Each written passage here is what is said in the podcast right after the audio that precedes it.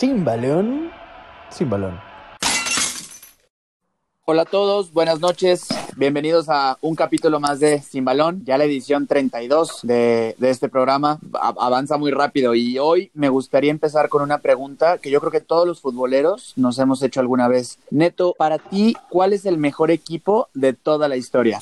Híjole, pues así como viéndome como muy, como muy mainstream, quizás pues sería como el Brasil de los setentas, el, el, las Chivas del campeonísimo, este, no, no, pero- no, no te creas, el Barça de Guardiola, eh, pues yo creo que entre el Brasil del 70 y que a mí me haya tocado ver, pues el Barça del Guardiola, ¿no? O sea, que quizás aunque no haya ganado tanta, tantas Champions como fue el Madrid de, de Zidane, eh, como que el estilo de juego y, y lo que generaba, pues para mí lo tiene como, como un peldaño arriba que, que lo que fue el Real Madrid más reciente. Pero bueno, aquí es de lo que hablaremos hoy, ¿no? Como el debate de qué, qué hay que hacer, qué hay que ganar o qué, qué rubros hay que tomar en cuenta para decir cuál es el mejor equipo de la historia.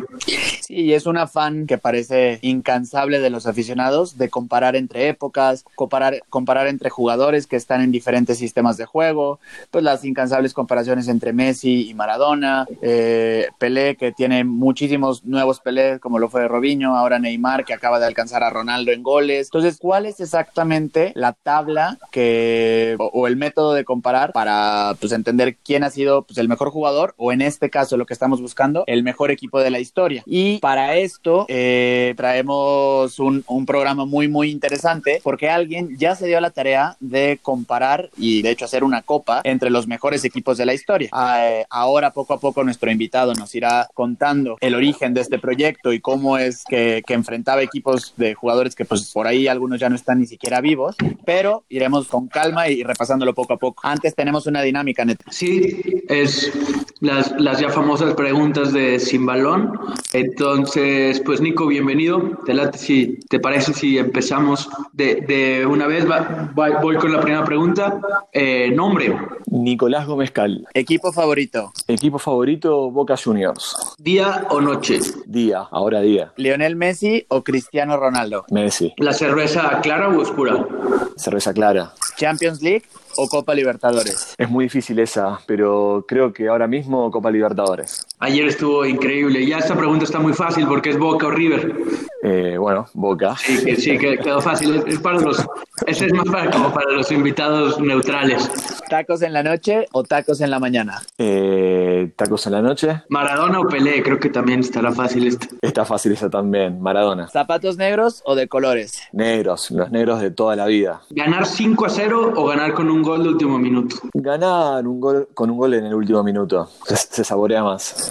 Real Madrid o Barcelona. Barcelona. ¿Saberlo todo o no saber nada? No saber nada. Y por último, nuestra pregunta favorita. ¿El gol que más gritaste? El gol que más grité. eh, el de Marcos Rojo contra Nigeria en el Mundial 2018. Recupera el pavón, abre la cancha para Mercado. Atención, coloca el centro. Bueno, pelota al punto penal. ¡Gol! ¡Argentino!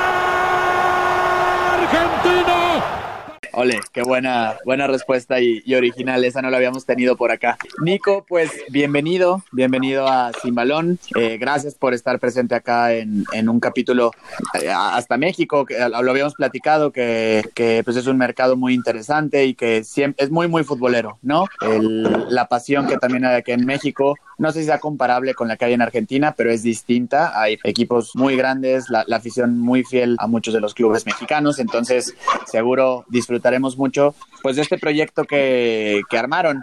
Antes que, que nada, me gustaría que te presentaras un poco, a qué te dedicas y, y- y cuál, es tu, cuál es tu día a día laboral. Bueno, eh, yo soy publicista, eh, trabajo en agencias de publicidad en el departamento creativo y bueno, mi día a día es trabajar en, en campañas para distintas marcas. Ahora estoy trabajando en Londres, antes pasé, también trabajé por, en Madrid, eh, también trabajé en Buenos Aires y bueno, eh, la idea de... He realizado también algunas campañas publicitarias eh, para fútbol, para, un- para una revista de fútbol española y siempre está la... siempre pica el bichito de poder hacer cosas relacionadas al fútbol y así es como, como apareció este, este proyecto del que vamos a hablar hoy. Ah, buenísimo, Nico. Oye, ¿cuál es esa, digo, si, si, si lo puedes decir, cuál es esa, esa revista o, o prefieres no? Sí, sí, sí, sí. La revista se llama Libro. Sí, esperaba esa respuesta porque justo de las revistas españolas se me hace increíble su, su, su campaña de, de marketing. Qué padre que hayas trabajado por ahí.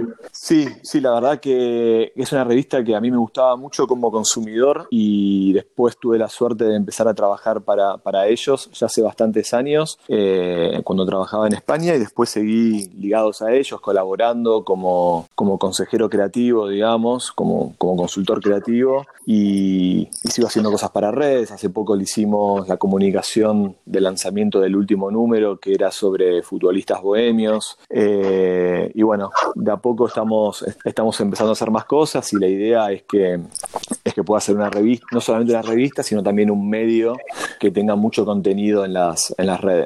Buenísimo, y sí, es de las revistas que más se consumen, sobre todo para románticos y esas personas que, que van un poquito más allá del análisis que podemos ver en medios tradicionales de comunicación. Entonces, pues está bueno saber que, que estás allá. Nico, y ahora entrando un poco en materia, eh, abríamos en la editorial con todo el tema de pues, los equipos históricos, por ahí se nos olvidaba la naranja mecánica, se nos olvidaba también el, león de Matosas, equipos pues, que han marcado época eh, a nivel mundial sobre todo, ¿no?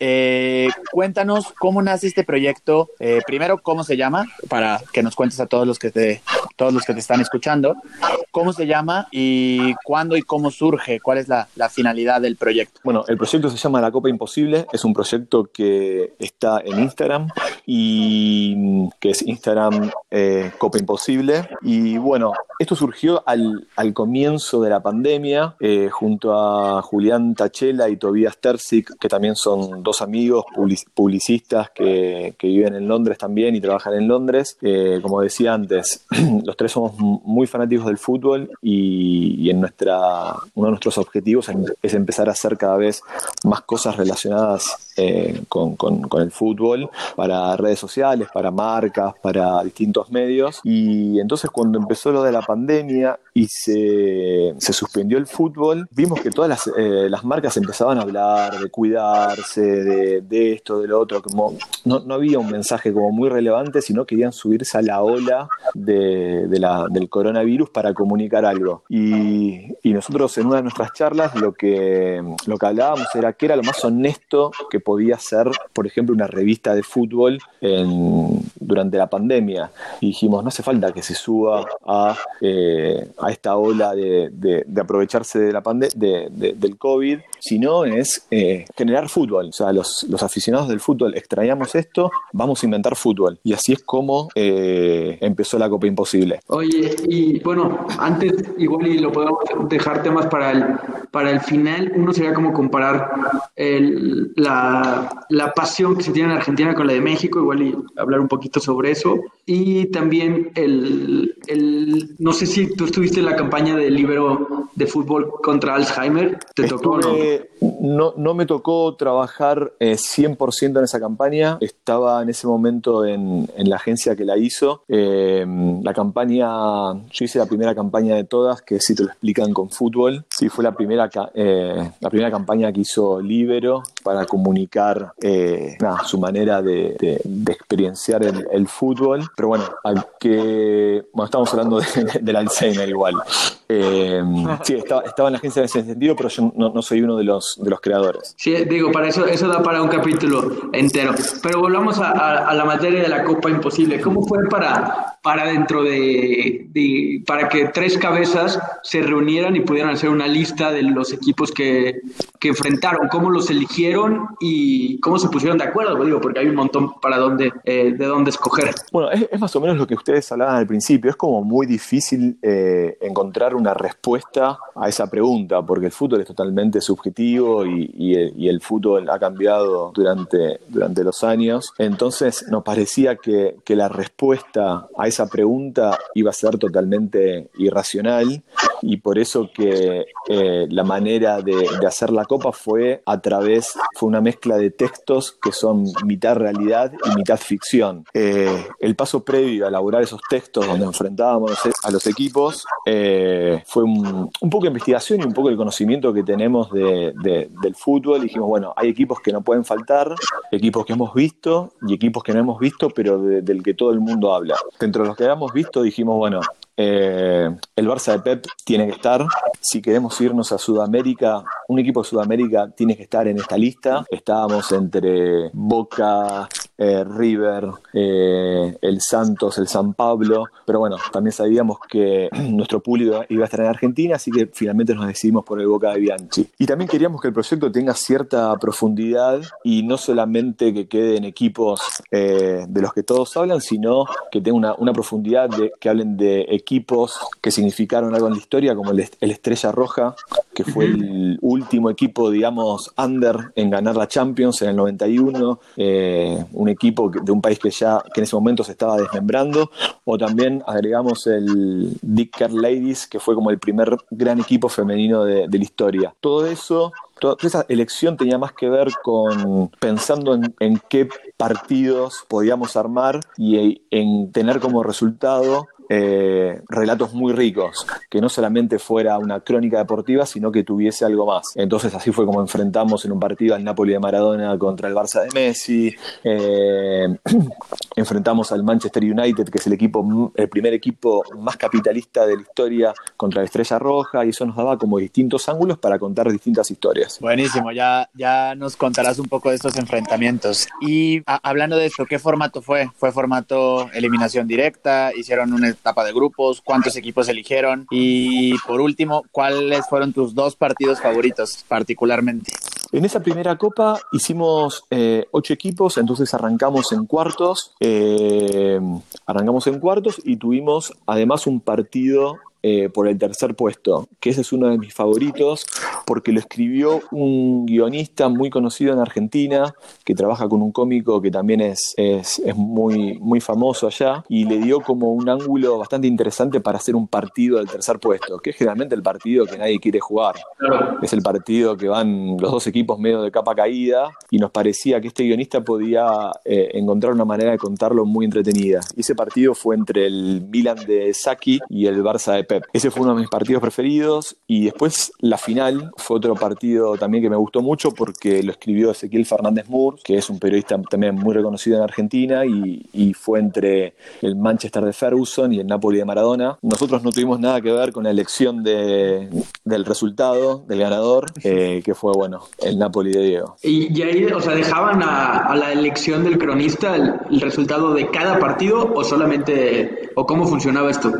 En esa primera copa eh, dimos a elegir bastante el resultado a los, a los cronistas. En realidad fue como, como fue la primera vez que lo, hacíamos, fue como que íbamos descubriendo el proceso a medida que lo íbamos haciendo. Entonces, a medida que íbamos consiguiendo los colaboradores, le decíamos, veíamos el perfil y le dábamos el partido y le preguntábamos quién iba a ganar. Entonces, me acuerdo que el primer colaborador que conseguimos fue Diego de la Sala, que es muy maradoniano, y le dimos el partido entre el Barça de Pep y el Napoli de Diego. Y me acuerdo que dijimos, bueno, esto tiene que ser una semifinal, de ahí él nos dijo que ganaba el Napoli, entonces bueno, ya en la final tenía que estar el, el Napoli. ¿Con quién se podía cruzar antes? Pensábamos, ¿con quién se podía cruzar antes el Napoli para hacerlo interesante? ¿Con quién se podía cruzar antes el Barça para hacerlo interesante también? Y así fue medio como fuimos armando los cruces y algunos ya estaban medio como, el resultado estaba medio como determinado por eso que, que pasaba después. Ok, ok, sí, ya me imagino una narrativa donde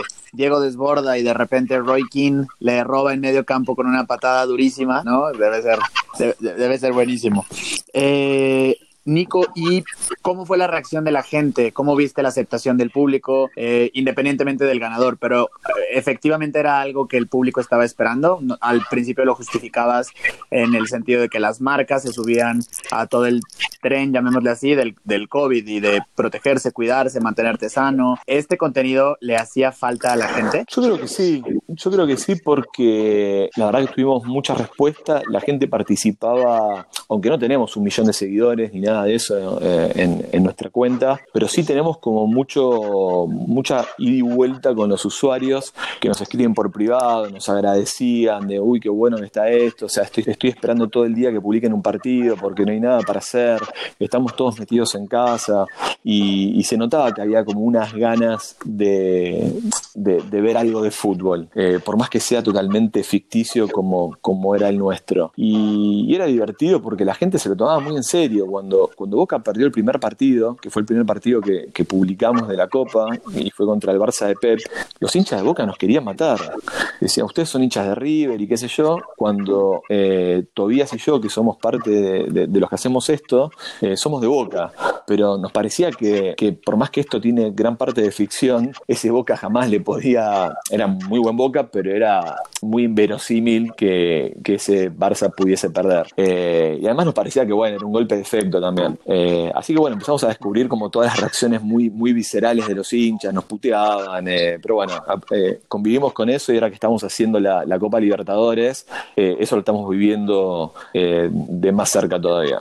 Sí, sí, sí recuerdo, fue esa etapa, es que digo, la cuarentena ya ha tenido como un montón de etapas, pero fue esa etapa al inicio donde se hacían como en Twitter muchas encuestas de cuál fue la mejor canción de la historia y se hacían como duelos y así, ¿no? Y ahora, digo, se, se, enfrenta la, la final Napoli contra contra el Manchester, eh, lo gana el Napoli de, Diego, ahí dejando, dejando ver que seguramente el que lo escribió fue, fue argentino, pero igual, igual merecido para ese equipo de, de, de Maradona. ¿Y qué siguió? O sea, acabaron ese torneo y qué, cuál fue el siguiente paso que dieron. El siguiente paso fue que Pelé sale a declarar que en realidad eso no fue la Copa Imposible, que Maradona ganó, no ganó la Copa Imposible porque no estaba él, porque él no había participado, Pelé, que a lo sumo fue la Copa muy difícil y Diego obviamente salió a, responderle y le dijo, dale, te juego, te juego con los muchachos del 86, con los que ganaron en México y ahí armamos un, un partido entre Brasil del 70 y Argentina del 86 que lo escribió Enrique, Enrique Ballester, que es un periodista español español que escribe muy bien. Y otra vez, nosotros le dijimos, puede pasar lo que vos quieras. El resultado lo elegís vos y él decidió que lo gane Argentina con una vuelta de tuerca muy, muy de Ballester, que fue con, con una táctica muy millennial. Sí, y, me encanta el hecho de que pues le, dejan al, al, redactor, al periodista, pues toda la libertad para incluir entrevistas previas, para incluir eh, declaraciones de en contra de uno de a otro jugador, este ida y vuelta de Pelé y Maradona. No sé, como que no, no solamente es la narración de los 90 minutos de juego, sino que cada uno puede incluir que al medio tiempo hubo, hubo enfrentamientos en los vestidores, que antes del partido llovió, como aquella final de Libertadores de River y Boca, no sé, o sea, como que e, estas cosas van aumentando la, la trama, le dan más contenido y, hace que realmente sea, sea como si estuvieras viviendo una narración de un partido, a pesar de que son 16 años de, diferencia entre el Brasil de Pelé y el Argentina campeona del mundo de Maradona.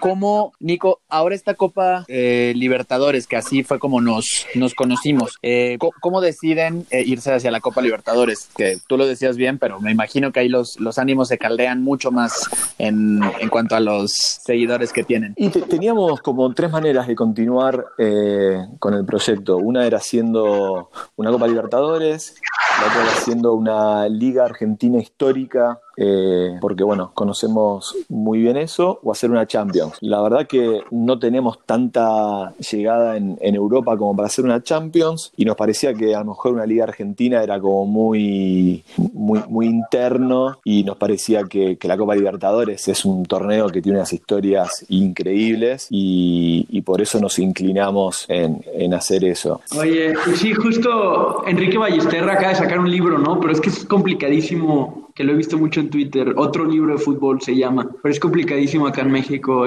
el, traerlo por ahí. Este, si lo mencionas, dile que, que, haga un esfuerzo para que lleguen para acá sus libros.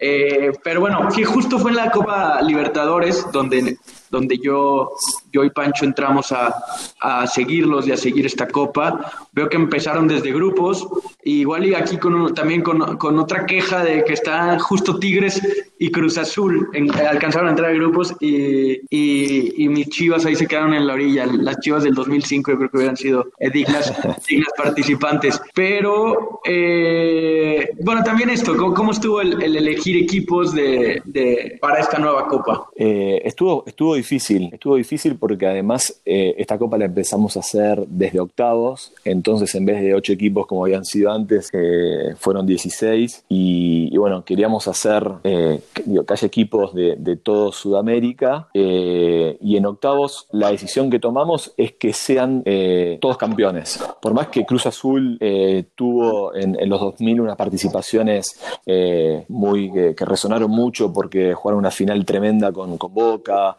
América también, más acá en el tiempo los Tigres, dijimos, bueno, en, en octavos tienen que ser todos campeones, salvo uno que es América de Cali. América de Cali que jugó cuatro finales, tres de ellas consecutivas y las perdió todas, nos parecía que podía dar para una linda historia. Y, bueno, y después fue, empezamos a elegir equipos que podían darnos buenos cruces, no solamente por historia, sino también por estilos. Entonces, por ejemplo, incluimos al, al Vélez de Bianchi, que en octavo se cruza con el Boca de Bianchi, nos parecía que eso nos podía traer una buena historia. Después, el San Pablo de Tele Santana tenía que estar sí o sí. Y dijimos, bueno, ¿con quién lo enfrentamos eh, para, que, sea un partido interesante. Y así fue que dijimos, bueno, hagamos un clásico paulista y pusimos al Palmeiras de Escolari. Eh, como decía antes, el América de Cali se cruzó contra el Atlético Nacional, que tiene todo un trasfondo de equipos que en esos momentos estaban relacionados con los, con los carteles. Eh, entonces así fue como que es como, es como armar casi el guion de, de una serie, de una película, donde uno dice, bueno, qué, qué buenas historias, cómo podemos hacer para que haya buenas historias. Y fue, esto es un proyecto más de, más de ficción, digamos, que, que deportivo. Eh, en contraste con lo que vos decías antes, de que cuando empezó la pandemia empezaron a aparecer un montón de torneos, de cuáles, eh, que, que, donde la gente votaba, creo que el atractivo o el diferencial que tiene esto es que esto es, es ficción, donde la gente no vota, sino que es, nada, es un cuento, y en un cuento puede, la realidad que construimos es la, del, la que quiere el, el cronista, y me parece que eso está bueno, ninguno es un delirio porque todo está basado en la realidad, pero me parece que esa es la, la, la diferencia en comparación con las votaciones, que al final, bueno, no, no tienen mucho para contar eso. De hecho, fueron 32 equipos, fueron los, o sea, 16 a partir de octavos, pero también simularon, por así decirlo, eh, eh, redactaron sobre lo que hubieran sido los grupos de ocho grupos de cuatro, ¿no? Así es, así es, quisimos como darle contexto y contar cómo llegaban esos equipos a octavos y, y al comienzo de la Copa hicimos como un pequeño resumen, bueno, en realidad primero, eh, sí, hicimos un pequeño resumen de, cómo habían sido la, etapa de, los grupos. Y en esa etapa de grupos quedaron afuera equipos como, como el Racing del 66, que en Argentina es muy popular, eh, la Universidad eh, de Chile, que, en Chile es un, es un equipo también que, le fue muy bien y que todo el mundo recuerda, el Cruz Azul, Argentinos Juniors. Eh, entonces nos parecía como que dar un poco de contexto iba a ser como que la gente se meta un poco más en, en esta historia y al final es eso, eh, es contar una historia. Sí, buenísimo, Nico. Y pues sí, hay equipos históricos que los que sí están incluidos, a lo mejor como el Independiente, el Rey de Copas, de Bocini. Eh, y ahora, ¿en qué etapa van? ¿En qué ronda van? ¿Quieres contarnos no, a partir de semifinales? Ahora que hablabas del Sao Paulo, de Tele Santana y demás, ¿qué otros equipos históricos? Bueno, ahora, justamente ayer publicamos la segunda semifinal que fue entre el Peñarol del 82 y el River del año 2018, que el partido lo gana River, así que ya tenemos final. Venga. La final es eh, el Boca de Bianchi contra el River de Gallardo, eh, así que te, te, imaginarás cómo tenemos ahí a, a, gallinas y bosteros en Instagram, eh, nada, diciéndose de todo, bueno, justificando copas eh, y, y, lo que sea. ¿Y cuándo es la, la, la, finalísima? ¿El domingo? Estamos apuntando a publicarla el domingo. Estamos okay. apuntando a eso porque tenemos para, o sea, nosotros en, en cada partido que publicamos tiene como una especie de póster que cuenta ese partido y para, para este partido que es una final no va a ser el, el póster que solemos hacer, eh, sino que estamos haciendo algo distinto, que es un, un, mural, un mural que está, hay un artista argentino eh, muy bueno que lo está pintando ahora mismo, lo está terminando. Así que si llega a, a terminarlo, lo publicamos el domingo. Bien, este, este episodio saldrá el domingo, entonces para los que nos estén escuchando, si se dan una vuelta al Instagram, que dejaremos ahí en, en la descripción el link, ya estará eh, toda la final ya jugada, eh, contada, vivida.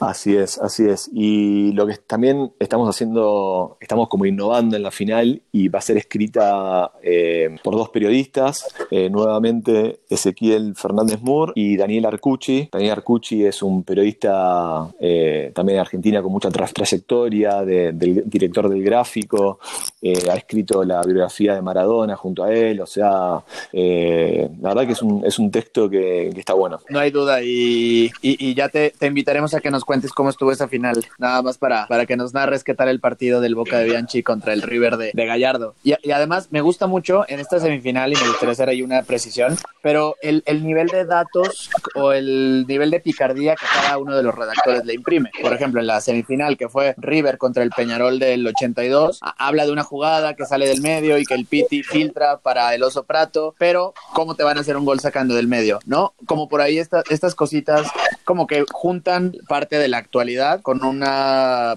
con una historia creada, pero sí con referentes muy, muy claros del, del presente. Entonces, eso, eso también se me hace muy, muy interesante y llamativo para los lectores.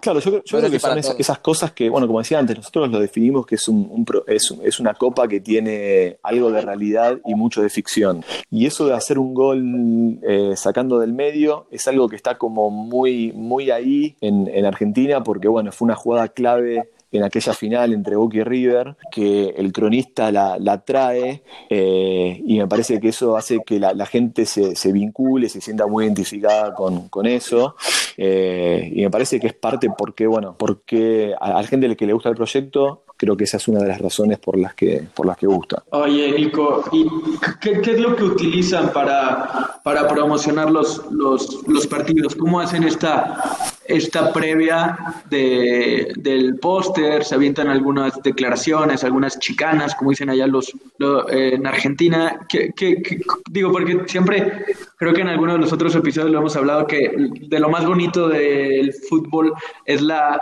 la previa, porque es como que las dos aficiones están contentas porque ninguna ha perdido. Entonces, ¿cómo, es lo que ustedes utilizan para, para, para que se calienten los ánimos previo al partido? Y generalmente antes del partido publicamos uno o dos posteos que tratan como de, ir calentando esa previa eh, para que la gente sepa que, bueno, en un rato va a venir el partido, que se empiece a hablar un poco y tenerlos eh, ahí enganchados. De hecho, hay gente que escribe por privado y preguntan a qué hora lo publican, quiero saber qué, va a pasar. Entonces, en esta copa lo que hemos hecho, por ejemplo, además de, publicar un posteo, que generalmente es una... Eh, lo que hacemos primero es como anunciar como, el partido a través de, lo que vendría a ser como la portada de un suplemento deportivo de, de algún periódico, con algún título que habla de, épica o que tiene que ver con el partido. Por ejemplo, cuando fue el Independiente de Bocini contra el Santos de Pelé,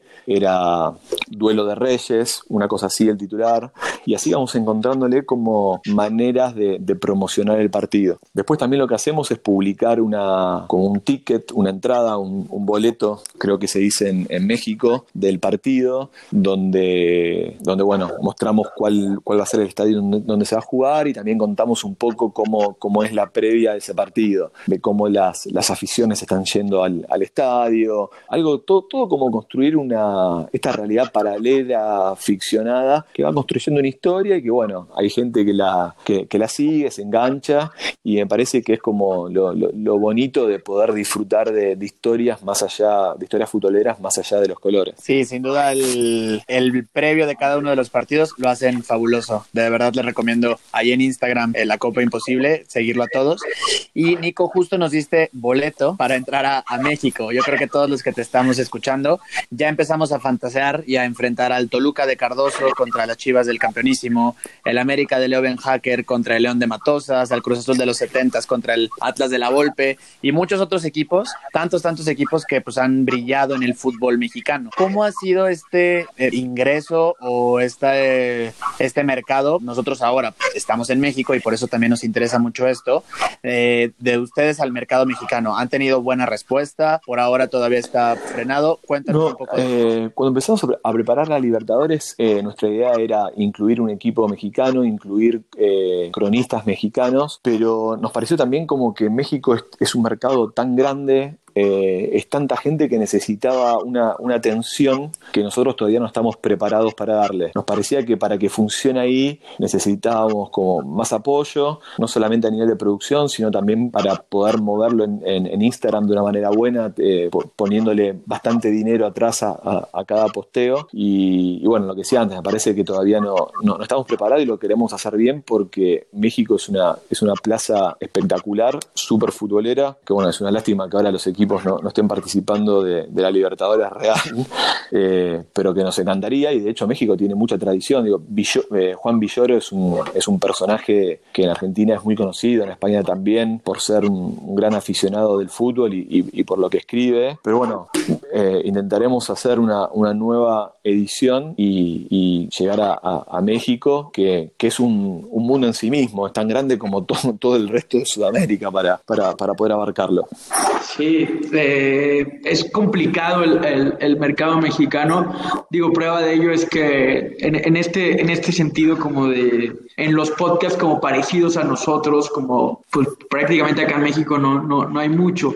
Hemos hecho colaboraciones con podcasts de, de, Argentina, precisamente hicimos uno que fue como un repaso de la participación de los equipos mexicanos en los, en los 18 años que, que participaron en, en, en Libertadores, pero sí, ese mercado específico acá en México es complicado, habrá, habrá que encontrar la manera de, de entrar porque sí es, sí es interesante.